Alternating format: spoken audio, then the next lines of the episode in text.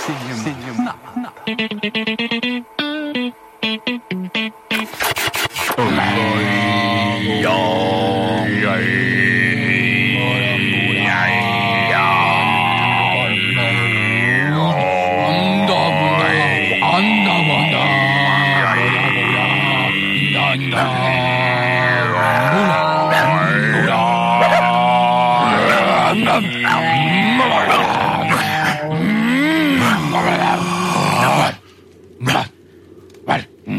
A falar já?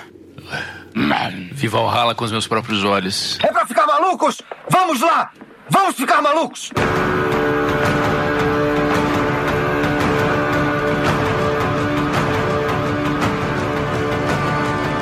Deu pra aquecer, deu pra aquecer logo. Se o ouvinte não percebeu ainda, Meu Deus. estamos Meu, meu Odin. a caráter aqui hoje pra falar sobre o filme O Homem do Norte.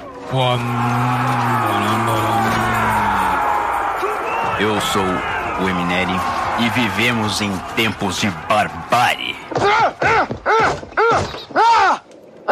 Eu sou a Monique Hall. Skoll.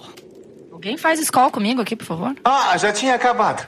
Skol, skol. Dá licença, eu preciso do meu coquetel de hortaliça. Meu nome é Gui Stadler e o Valhalla deve estar com pouca gente, né? Porque ninguém mais morre em combate hoje em dia. Devem estar precisando de, de pessoas lá em cima. Mas tem gente tentando, hein? Tem gente tentando. tipo, é o pau comendo no mundo inteiro, tá ligado? Você não consegue abrir o jornal sem ver ser uma guerra. Mas eu me refiro a combate com armas brancas. A primeira regra do Clube da Luta é: você não comenta sobre o Clube da Luta. Ao combate clássico e romântico. É romântico. A segunda regra do Clube da Luta é: você não comenta sobre o Clube da Luta. Meu nome é Guto Souza e tô falando assim pra perceber como é ridículo, ridículo falar com, assim com sotaque. É ridículo um filme fazer isso com falar com sotaque. Ridículo. Você precisa mesmo calar essa boca agora. Por favor, cala essa boca. Claro que não, que Brad Pitt mandou muito bem falando italiano naquele filme que eu esqueci o nome agora. Socorro! É. Alguém me ajude! Bastardos Inglórios. Bastardos Inglórios. Rivedorce. Sim, Bastardos Inglórios do Quentin Tarantino. É maravilhosa essa cena. Arriva da arte. Sim. Arrivederci. Exatamente. O, o Tarantino falou que eu queria. O Tarantino- o Tarantino falou exatamente o que eu tô querendo dizer aqui agora. Não acha que ele exagerou? Mas a gente vai, vai falar sobre isso no- no- no- durante o filme. Fala, Gui. Sem ironia, Brad Pitt manda muito bem num sotaque que eu não lembro de que etnia é ou de que região é, mas num filme chamado. Socorro! Esqueci o nome do filme. Alguém me ajude! Sete anos no Tibete. Não, não, não, não, não, não, não, não. É um filme do Guy Ritchie, cara. É. Seven. Não, não, não, não, não, não, não, não. Seven não é do Guy Ritchie, cara. Snatch. Porcos e Diamantes. É verdade. Esse mesmo. É o Snatch. É o Snatch. É o Snatch. Porcos e Diamantes. Snatch, Porcos e Diamantes. Yes! Ponto pro, e, pro Emeneri. É, mas isso não importa. Mas eu não tô, eu não tô falando do Brad Pitt, eu tô falando desse filme. Que filme? O Homem do Norte. Mas vai lá, Emerneri. Falando em ridículos, Falando em ridículo, Gui Stadler tá aqui junto com a gente. Eu preciso fazer alguma coisa pra me alegrar. Eu sou um palhaço, eu sou o Coringa, o palhaço, o Joker, o palhaço. Onde estamos, Emeneri? nós estamos na Islândia, viemos aqui na Islândia só pra gravar esse podcast aqui e estamos paramentados, né? Estamos aqui aproveitando toda a natureza da Islândia. Estamos aqui no campo, né? Nos campos, que na verdade são campos vulcânicos, e estamos aproveitando esse calorzinho aqui, né? Com pouca roupa, né? Roupas realmente rústicas. Calorzinho! Eu tô com uma friaca absurda, garoto. É, eu sei.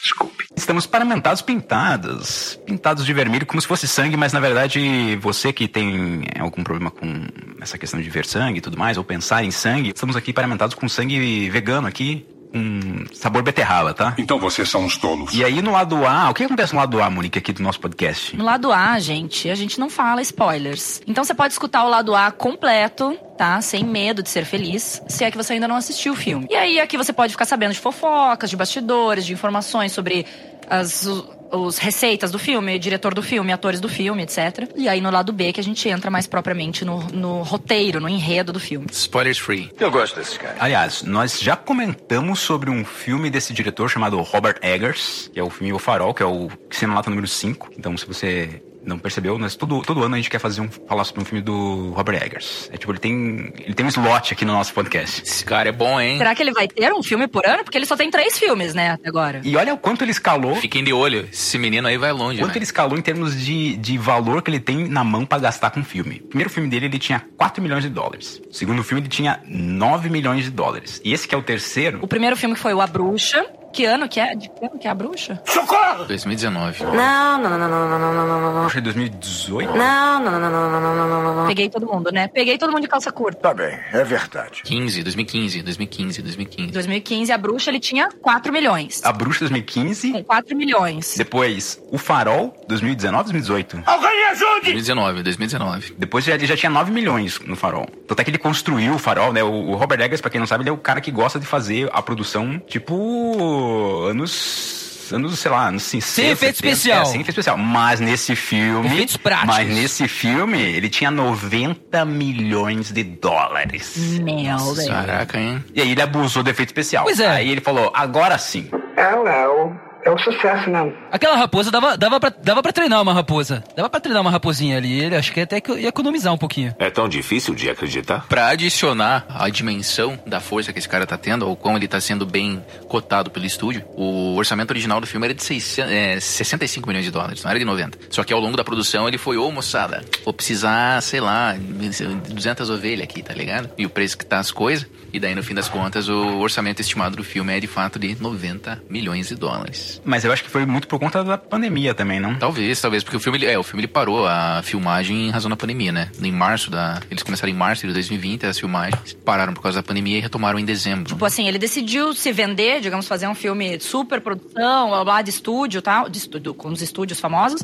Ele falou assim, então vou enfiar o pé na jaca, vou pedir tudo que eu tenho direito, porque ele, inclusive, ele já anunciou que o próximo filme dele não vai ser assim. Ele já falou que vai, vai retornar aos baixos orçamentos. Isso. Eu achei que ele ia ter 900 milhões pra fazer o próximo, daí, porque não é assim, né? Escalando. Claro. Pois é, eu tava, eu tava calculando a PG aqui já, pensando, meu Deus, Quanto que vai dar, Guilherme? como é que vai ser isso daí? Vai dar mais, vai dar bilhões, né? Vai dar bilhões aí. Vai dar, vai, vai dar o, o PIB do Uruguai, aproximadamente, o próximo. O próximo. Mais, muito mais. É, com certeza mais. Em Hollywood, qualquer idiota que esteja disposto a se jogar escada abaixo consegue ganhar algum dinheiro com isso. Mas porra, peraí, peraí, eu quero voltar no negócio que a Monique falou. E como assim, já que ele resolveu se vender? Você acha que esse é um filme vendido? Você acha que esse filme não tem a ver com a... Nossa, muito vendido, cara. Olha aí, vamos, vamos falar um lado B mais sobre isso. Como é que você vai comparar esse filme com o Farol, cara? Porra, velho, tem a mesma energia, cara. Não tem. A gente tem que olhar que A Bruxa e O Farol foram filmes com praticamente cinco atores, quatro atores ali e praticamente um cenário só. Né, um ambiente ali, então foi- foram filmes baratos por conta disso. Barato? É, assim, É, barato, né, pro Hollywood, né? Verdade. comparado com esse, barato. Não, eram filmes independentes. Pensando numa produção que o cara faz, é barato. É engraçado que você olha pro Guto, você consegue ver as engrenagens na cabeça bêbada dele. Hidromel, isso aqui que nós estamos bebendo é hidromel. Ah, mas não é mesmo. Não, pô, mas 9 milhões?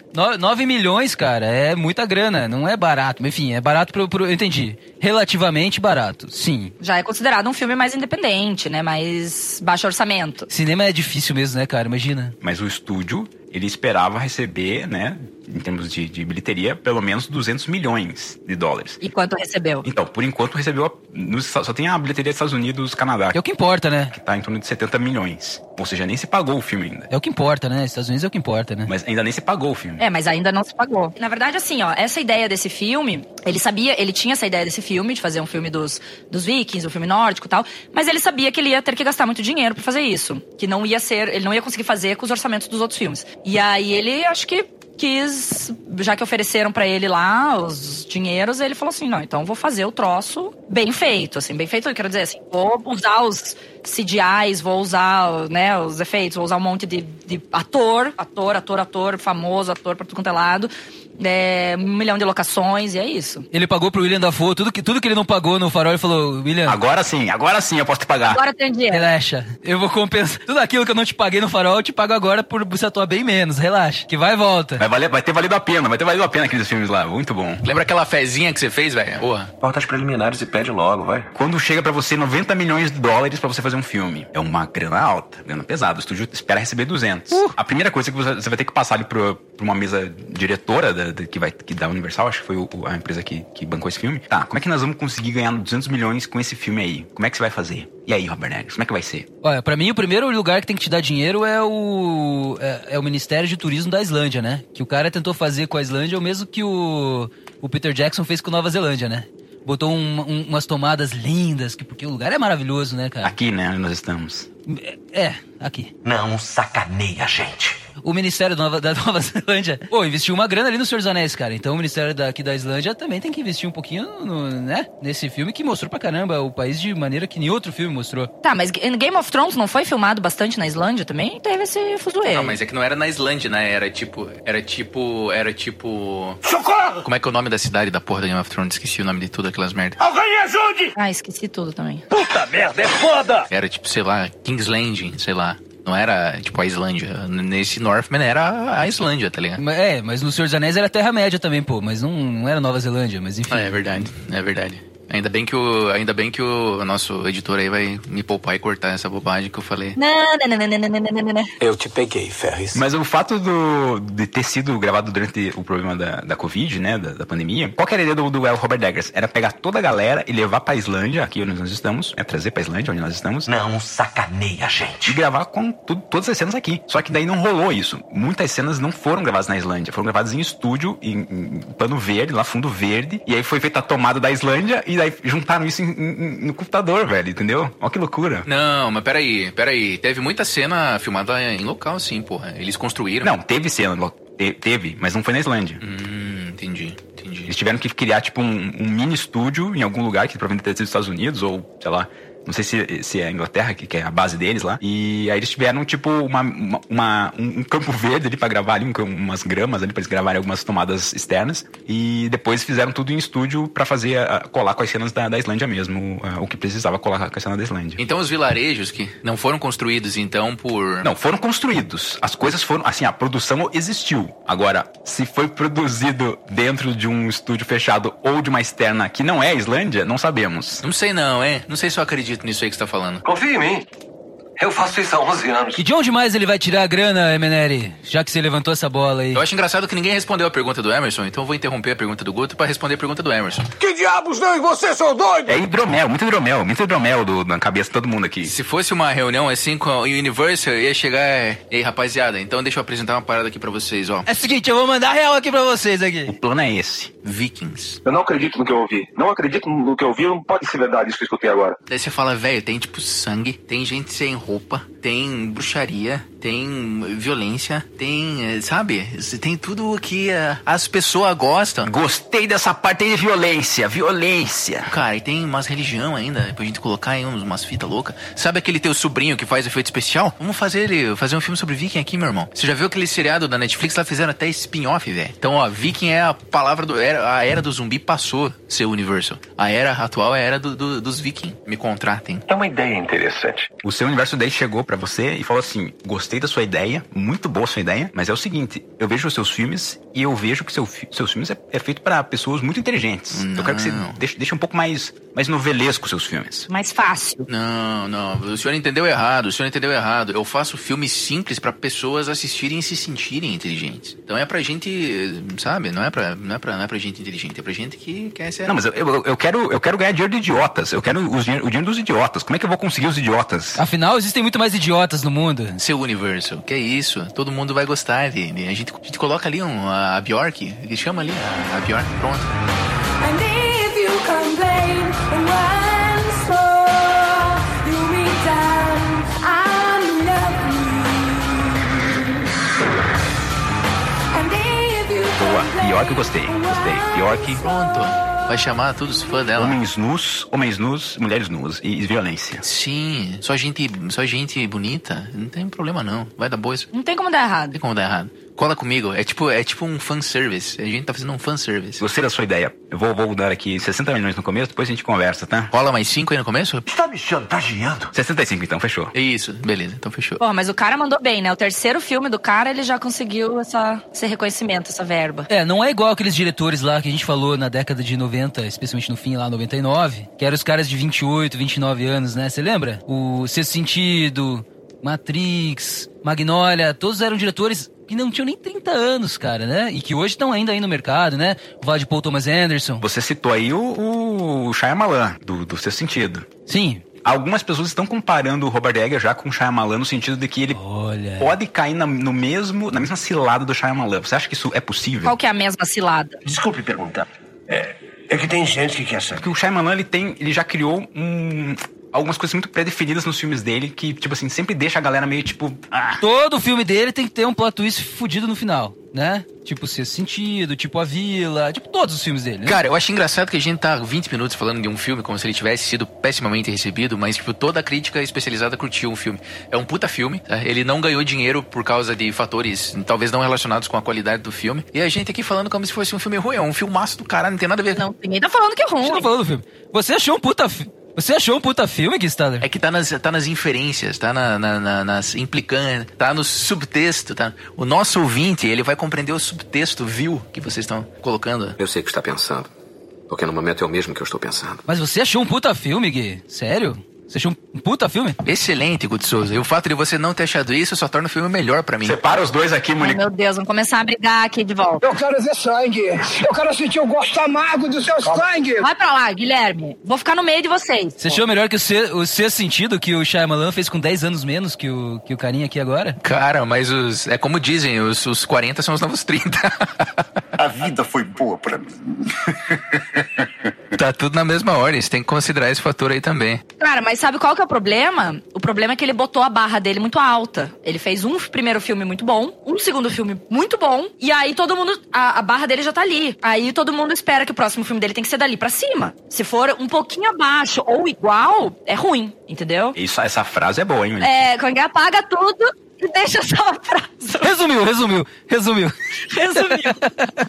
Para com essa porra aí, meu irmão. Esse cara ele foi cotado pra fazer o remake do Nosferato logo depois de lançado a bruxa, velho. Daí ele, humildão, um cara com a cabeça no lugar, pé no chão, falou: velho, eu sou muito novinho, né? Sou muito, tipo, pô, fazer Nosferato, que é um, um clássico do cinema. Eu fico em casa deitado, solidão de Nosferatu. Morro de tristeza quando você vai pro trabalho. Eu fico em casa deitado, solidão de Nosferatu.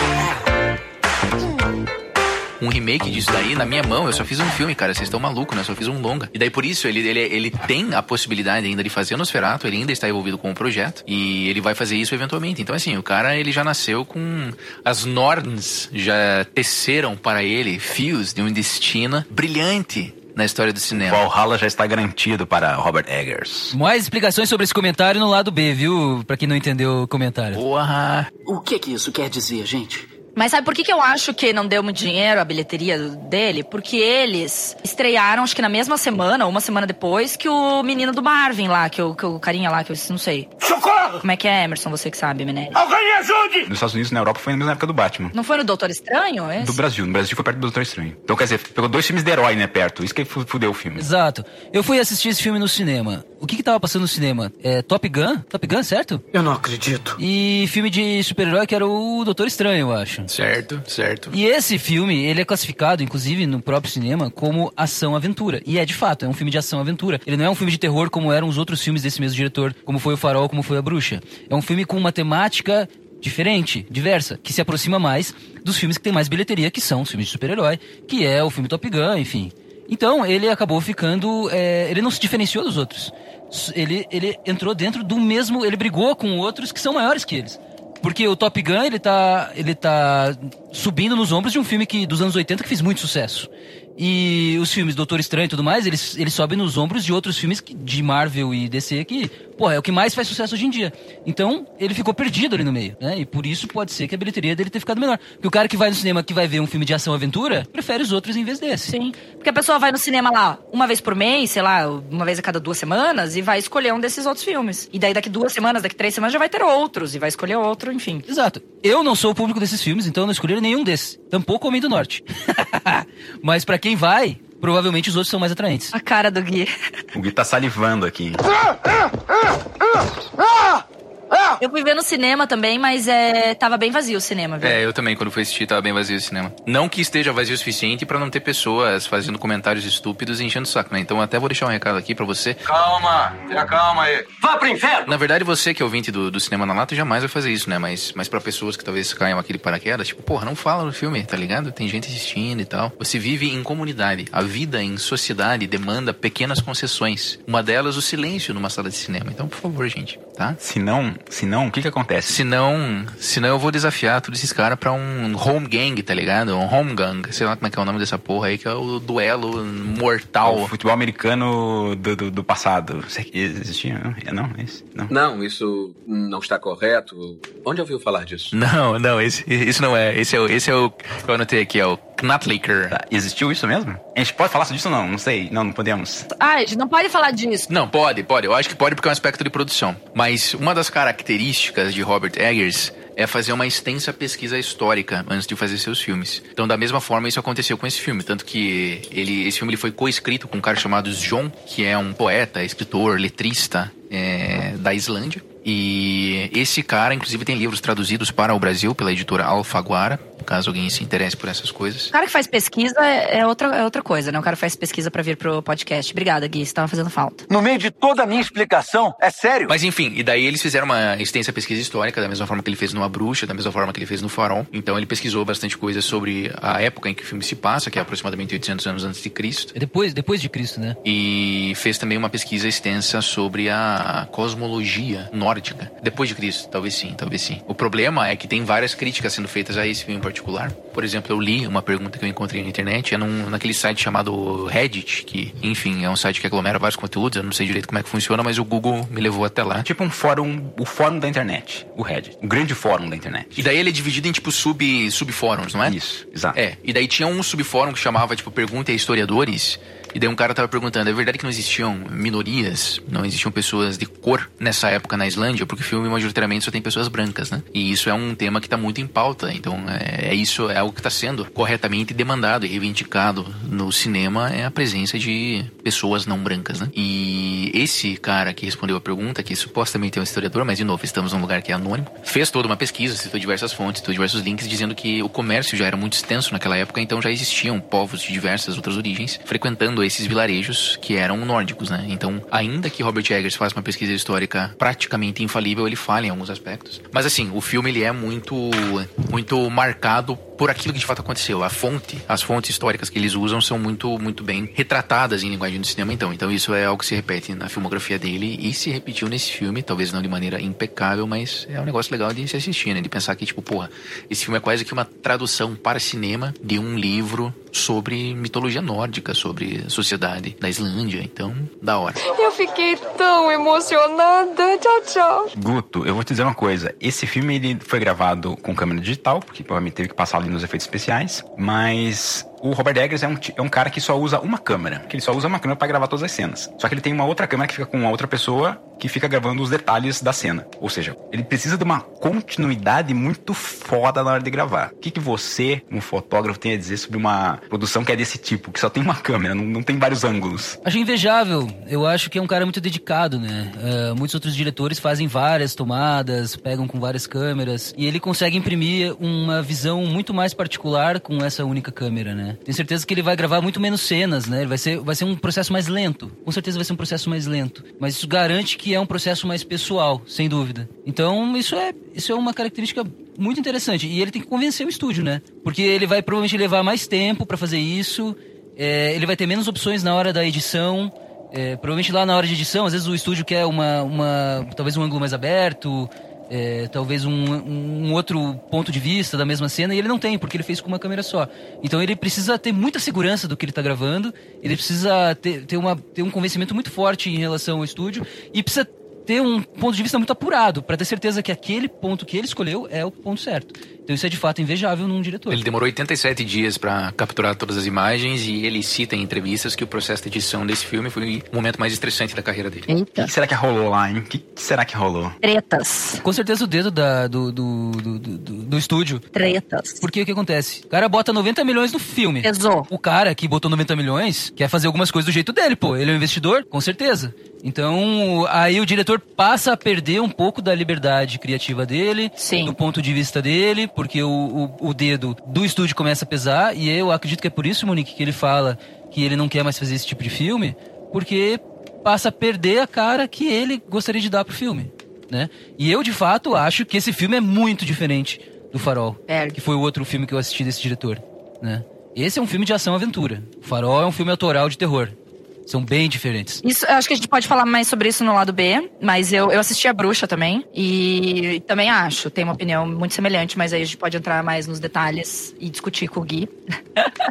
no lado B. Mas, mas eu acho interessante que o, que o Robert Eggers, eu, eu acho que ele meio que começou a perceber que, que é um tema relevante, esse tema da. que Eu falei que eu citei da barbárie, né? Que, que tá em pauta, é muito por várias, várias questões, né? Estamos em tempos de guerra, estamos aí vivenciando eleições absurdas no mundo inteiro. E, e uma coisa que eu tô começando, eu comecei a ler essa semana, é, não sei se vocês já leram alguma coisa do Conan, aquele personagem que também é um bárbaro. Minha leitura de férias esse ano foi ler a obra completa do Robert Howard. Olha, Livros, livros? Eu li todos os contos de Conan nessa, nessa, nesse janeiro. vocês nem sabiam sobre isso, não se conversaram. Não, nem sabíamos. Mas eu tô lendo a adaptação, eu tô, eu tô lendo a adaptação do- dos livros do, do Robert Howard. Pra quadrinhos? Pra quadrinhos. Olha que conexão que tem aqui na, na nossa equipe. Aqui. Eu gosto desses caras. E qual que é a parada? O Conan, ele foi comprado pela Marvel em algum momento, sei lá, década de 70, 60, e ele foi adaptado pra quadrinhos ah, pra fazer um, um, um bárbaro, mas um bárbaro mais light, assim, não era um bárbaro, tipo, pesado, que nem esse bárbaro do que tem no... Um viking. Tipo um viking, né? Então eles fizeram coisa mais light, só que no, no conto do, do Robert E. Howard, no livro, que é o que deu origem a esse personagem, é muito pesado, a parada é pesada. Assim, fez sucesso quando foi lançado os livros, obviamente. Fez mais sucesso o- esse Conan mais light, né, que a Marvel eh, tomou conta por um tempo. E agora tá voltando à moda o Conan, mas o Conan mais bárbaro mesmo, mais barra pesada, que é esse Conan original do, do Robert. Howard. Então, a ficção tá voltando pra essa coisa de, de, de colocar essa coisa, essa coisa mais bárbara nas telas. E, e eu acho que daqui pra frente a gente vai ver mais uns anos aí essa, essa coisa ainda aumentando. E eu acho que o Robert Eggers fez essa leitura eh, antes disso acontecer, né? E eu acho que isso, o Homem do Norte realmente casa bem com esse momento que nós vivemos aí de, de- de intensa eh, euforia por sangue mundo afora. Eu acho que tem outra parada, Emineri. Não tem um super-herói que ele é escandinavo, que é da mitologia nórdica? Tem o, tem o Thor, né? O Thor, que é. Mas ele não chega a ser um. Ele não chega a ser derivado de uma coisa tão bárbara, né? Ele, ele é mais. Ele tem uma parada mais eh, realeza, assim, sabe? Não é uma coisa. muito- Mas de qualquer maneira ele introduz a mitologia nórdica ao público Sim, geral. sim. Será que isso não tem a ver também com essa abertura ah, à mitologia nórdica dentro do cinema, do cinemão, do, do cinema de Hollywood? Mas, eu- mas eu acho que o, o Vikings, que é, que é a série que o, que o Gui citou, eu acho que é a série acho que abriu, abriu portas. A série é Eu muito acho boa que é a série que talvez o Robert Eggers tinha colocado embaixo lá na, na pastinha, lá tinha lá uma. Ó, tem essa, teve essa série aqui que fez sucesso e tal. Então talvez a gente possa ir no mesmo, no mesmo no hype da parada. O cara pagou a empresa que faz a manutenção dos elevadores pra passar um episódio de Vikings na televisãozinha do elevador, um minuto antes da reunião que ele teria com o diretor da Universal, pra fazer a mensagem subliminar. Eu não acredito numa palavra desse cara. Mas assim, ó, essa fita do Conan, eu li que o John, que é o co- o co-escritor, Conan era um personagem da infância dele, assim. O primeiro filme e tal, daí depois quando o cara cresceu, ele foi meio que se interessando mais pelo personagem, O né? filme foi com o Schwarzenegger, né? Que inclusive Foi com o governador da Califórnia, né? Filmaço, filmaço. querem que ele faça novamente um remake, que ele, na forma com que ele está, faça um remake de Conan. Eu acho que agora, acho que agora sim, agora sim ele está de acordo, né? Porra, mas ele tá no shape, velho. Tá ali, trembolona, tá. É, não, cara, assim, ó, eu acho que os filmes do Conan são primazias do, do cinema péssimo, são ótimos filmes ruins e recomendo a todo mundo aí. Trash cult. Tá brincando? Não está. É que na verdade, assim, não é que tem uma influência muito grande de Conan necessariamente, embora tenha algumas coisas ali que podem ser relacionadas. É, é, é porque a maior referência, né, da- do- dessa questão bárbara que a gente tem é Conan. Mas é porque também, cara, é o filme, esse, esse filme O Homem do Norte, ele é. O roteiro dele é extremamente simples, cara. É a jornada do herói. o Baseado em lenda. Capítulo 1, tá ligado? Exatamente. Não se, não se aprofunda nada. Não, mas é que é baseado naquela lenda que deu origem a Hamlet, certo? Vocês sabem dessa, dessa coisa, né? Que em Portugal se diz Hamlet, assim como é o nome do personagem Hamlet nesse filme. Então gera uma confusão. O nome do personagem principal é Hamlet e o Shakespeare se baseou nessa mesma, nesse mesmo conto. Eu não sei se é um conto escrito ou se é só uma lenda conhecida dos É um nórdicos. escrito longo que, que foi encontrado, acho que é do ano 1000 depois de Cristo, por aí, assim. Tipo, na Islândia mesmo. A base é a mesma, por assim dizer. É, então, é uma história conhecida que inclusive já foi usada em muitos outros filmes, usada e reusada, depois de Shakespeare também, com, com Hamlet, foi usada em vários outros filmes essa mesma, essa mesma base de história. Então, realmente, a história é meio que conhecida de todos, né? Não é tão complexa, não é tão diferente é, a base da história. Mas o jeito que ele filmou, enfim, daí tem os toques do diretor, né?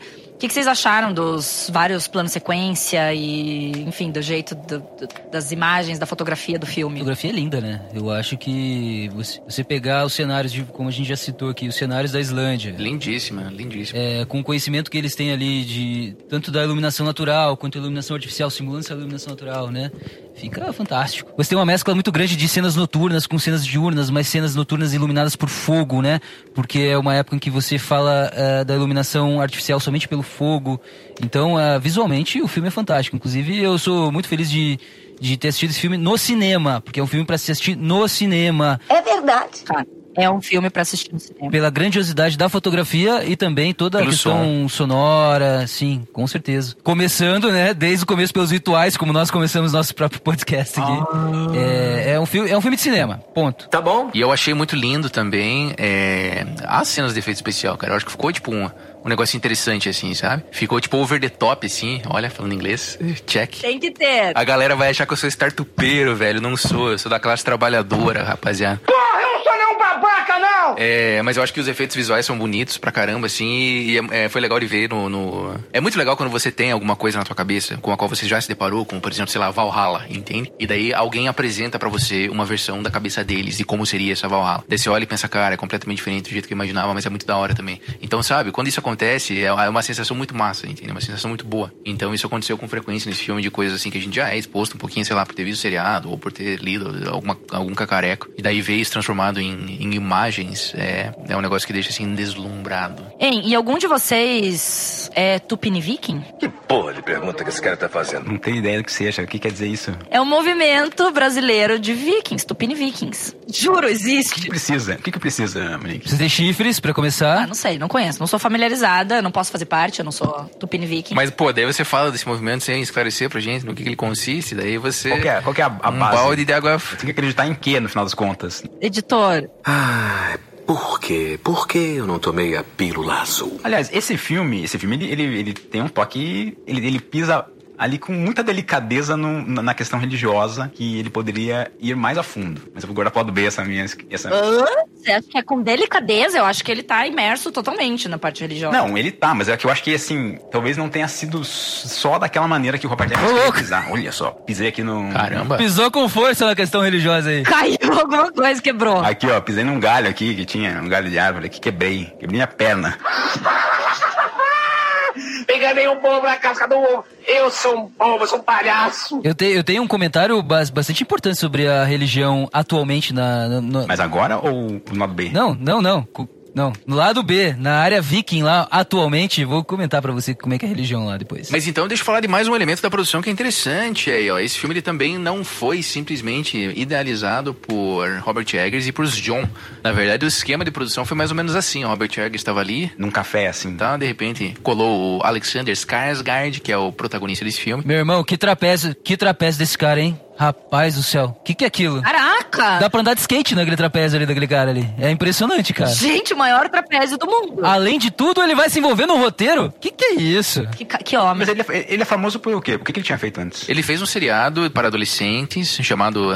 Putz, eu vou ofender muita gente falando isso agora. Ainda bem que a gente não tem muita audiência. Não sacaneia a gente. Mas é um seriado feito para adolescentes chamado True Blood, que é de vampiros. E ele é um dos vampiros protagonistas. Tá? Um seriado que começou muito bem, inclusive. Eu assisti a primeira temporada, mas daí desandou e, puta, não, não assisti mais. Aí você completou 18 anos e daí não era mais hora de continuar assistindo, né? Isso, perfeitamente, perfeitamente. Essa coisa de vampiro aí, inclusive um dos, um dos, do- dos protagonistas do outro filme desse diretor era vampiro também, certo? O cara só tem protagonista. só- qual- como é que é o nome? Robert Pattinson, né? Pois é, velho. O casting do cara é como Era o. Ele só tem, pro- é, só tem protagonista vampiro, exatamente. O Brad Pitt também da, da entrevista. Nosferatu vai ser o Tom Cruise. E da bruxa? Quem que era vampiro? Quem que era vampiro da bruxa? Da bruxa acho que não tinha vampiro. Aonde você quer chegar? Ah, a protagonista da bruxa é a mesma, é a mesma atriz que faz Ela estreou com ele, né, nesse filme, né? Anya Taylor-Joy, que faz o Gambito. estreia dela é. no cinema. Que, que enquanto o cara tem um trapézio impressionante, ela tem um olho com uma expressão impressionante, né? O olho dela, o que, que é aquilo? E ela é uma baita atriz, cara. Eu acho que ela... Além disso, claro. Ela fez aquele seriado, o Gambito da Rainha também, tá? Mas enfim, eu estava contando a história do Alexander Skarsgård. Se encontraram num café com Robert Eggers. E aí? Ba- Basicamente, o, o Skarsgård ele tinha uma intenção de fazer um filme sobre vikings já há um bom tempo. Então ele estava tentando vender essa ideia para algum diretor, tá? Para algum estúdio, alguma coisa nesse sentido. Ele mesmo tendo origens escandinavas, se não me falha a memória. Daí ele propôs isso pro pro Robert Eggers, que começou a se interessar pela ideia, começou a pensar, começou a correr atrás. E ele queria colocar nesse filme a Bjork, que inclusive é uma das atrizes, né? Ela é a. como se fosse uma. Um oráculo, uma bruxa, alguma coisa assim que aparece. Uma entidade que aparece. Isso, que aparece no filme. Ela, ela tá toda coberta por adereços, né? Então não dá pra identificar ela muito bem, mas é a Bjork. E ela não canta, pessoal. Ô louco, ô, louco. Ela só canta o fim do filme. Isso é spoiler? Ah. Puta merda, é foda! A Bjork apresentou o Robert Eggers para o Zion, que é letrista dela, inclusive, que também é esse cara que escreve, que é tudo mais. E daí que eles começaram. Então a ideia inicial desse filme começou com o Skarsgård, que ele que foi quem deu o pontapé inicial para chegar aonde estamos agora, né? Então foi esse mais ou menos o caminho da produção. O Skarsgård nasceu em Estocolmo, na Suécia. Então ele é realmente escandinavo. Vejam só. Então quer dizer que o Robert Eggers estava ali naquele momento, puta, o que, que eu vou fazer agora e tal, e de repente chega esse cara aí com, com a ideia. Cara, Homem do Norte, o que, que você acha? As Norns ali tecendo o destino. Bora, bora. E é engraçado que o Skarsgård, ele não me parecia um bom ator, cara. As outras coisas que eu vi dele, ele parecia ser um cara, tipo, meio, sabe? E nesse filme ele tá bom, cara. Ele fez, ele fez filmes? Cara, ele fez algumas pontas, mas protagonista mesmo ele foi. Ele foi o Tarzan, no filme de 2016, que acho que ninguém assistiu essa porra. Eu não assisti essa porra. Ei, olha a sua boca. Cuidado. Cara, ele só precisa ser forte. É igual o Arnold Schwarzenegger, cara. O Arnold Schwarzenegger é um grande político, mas não é um grande ator. Caralho, Guto, você. Olha, eu não consigo aguentar mais. É, vamos encerrar por aqui o bloco A mesmo, que eu não aguento mais essas, esses lero-lero do Guto Souza aí, cara. Pelo amor de Deus. Só quero ir embora. Cara forte e gostoso. Precisa do que mais pra, pra aparecer na tela do cinema? Precisa de muito mais que isso, não. Em Hollywood, qualquer idiota que esteja disposto a se jogar escada abaixo consegue ganhar algum dinheiro com isso. Porra, precisa ser bom. Ah, mas aí você vai falar de poucos. Brad Pitt é um deles. Quem mais? Que é forte, gostoso e bom. The Rock. É verdade. Dave Bautista. Quem que é esse? Puta, é o cara que fez o. Socorro! É um filme da Marvel aqui. Alguém me ajude! O Hugh Jackman, né? Quando ele tá em forma também, né? Ele, ele, ele não é tão fortão assim, mas quando ele tá em forma, ele, ele consegue ficar fortão. Né? Mas ele é bom. O Hugh Jackman é bom. Ele é bom, ele é muito bom. Tem que ser bom, senão caga. Não adianta ter só o deluxe. Não adianta ter só aparência. Você tem dois caminhos. Ou você é bom, bonito e gostoso, ou você é bonito e gostoso e tem um bom agente. Viu só que sacação? Está certo. Você se prepara pro lado B, que aí vem chumbo grosso. Aí vem. Alcança meu chifre ali com meu hidromel, por favor. Coloca um cogumelo psicodélico no meu hidromel que eu tô vendo que eu vou precisar, cara. Vamos fazer uma partidinha aqui de. Como é que é o nome da, da nossa, nosso jogo aqui, Guilherme? O jogo chama-se Knatlaker. Knatlaker. Vamos fazer um 2x2 aqui, vamos ver se sobrevive todo mundo até, o, até chegar ao lado B. Bora. Morro